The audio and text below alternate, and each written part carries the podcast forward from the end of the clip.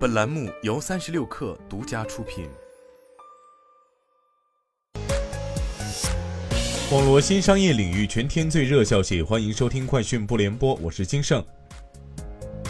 红魔召开新品发布会，发布了红魔八 Pro 系列游戏手机。该系列采用屏下摄像头，搭载第二代骁龙八，售价三千九百九十九元起，将于十二月二十八号开售。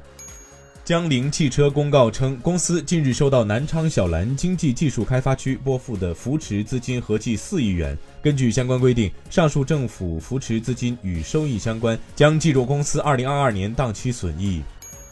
截至今天十八时，全年票房为二百九十五亿元，含预售含服务费。这一成绩与二零一四年水平相当。二零二二年贺岁档十一月二十五号至十二月三十一号成绩单也宣告出炉，目前总票房含预售突破十二亿元，其中《阿凡达：水之道》以七点二五亿元位列第一。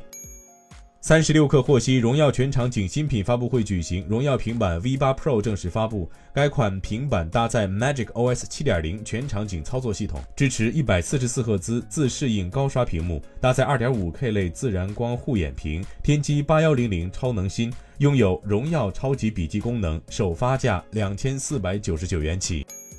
据韩国媒体二十五号报道，尽管相关行业发展前景不甚明朗，但韩国三星电子公司计划在明年扩大其最大半导体工厂的产能。韩国经济新闻援引行业内部匿名消息来源报道，三星电子计划扩大其位于韩国平泽市的 P3 工厂产能，这座工厂将为 DRAM 存储芯片增加十二英寸晶圆产能。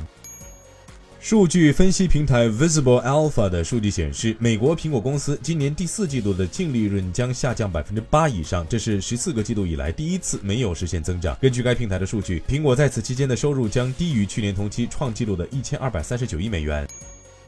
丰田十一月汽车产量八十三万三千一百零四辆，同比增长百分之一点五。丰田十一月全球汽车销量八十八万四千一百一十二辆，同比增长百分之三点七。以上就是今天的全部内容，咱们明天见。